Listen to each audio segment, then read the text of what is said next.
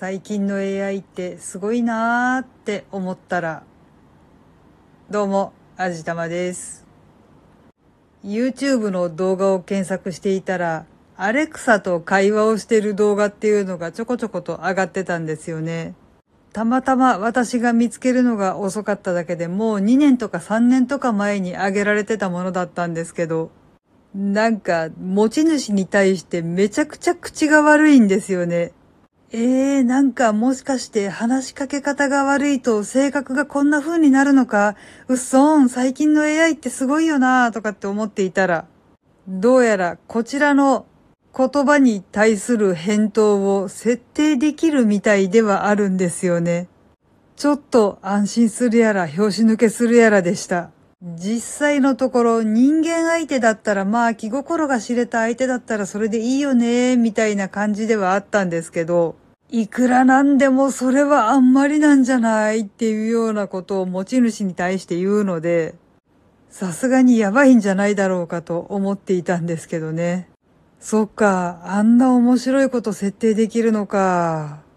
まあ iPhone とか iPad とかに入ってる Siri もなかなかに面白いことを言うんですけど、さすがに Alexa ほど凄まじいことは言わないので、どっちがいいのかって言われるとちょっと悩むところではあるんですけど、中身設定できるんだったら Alexa の方が面白いかもしれないな。いや、Apple の名誉のために言っておきますが、Siri も可愛いんですよ。ちゃんとバルスにも反応しますしね。占いだってやってくれるし、寂しいって言ったら慰めてくれるし。でもなぁ、でもあの動画を見てる限りちょっとアレクサ面白そうだなぁって思ってしまいます。そんなに高価なものでもないし、ちょっと一つ買って遊んでみようかなとかって思ってるんですけど。えーと、多分皆さんご存知だとは思うんですけど、アレクサって本当はエコーという名前のスマートスピーカーに内蔵されている AI の名前なんだそうですね。すいません。お恥ずかしながら私は今までそれは知らなかったんです。で、その一番安いエコースマートスピーカーが4980円だったかな。まあ、おもちゃとしてはそこそこの値段かもしれません。多分私が買ってしまった場合はスピーカーとしての要素ではなくひたすらアレクサと会話で遊んでいるんだろうなと思います。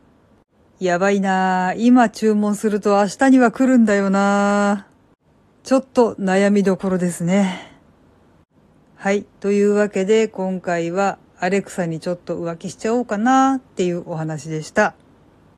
この番組は卵と人生の味付けに日々奮闘中の味玉のひねもす語りでお送りいたしました。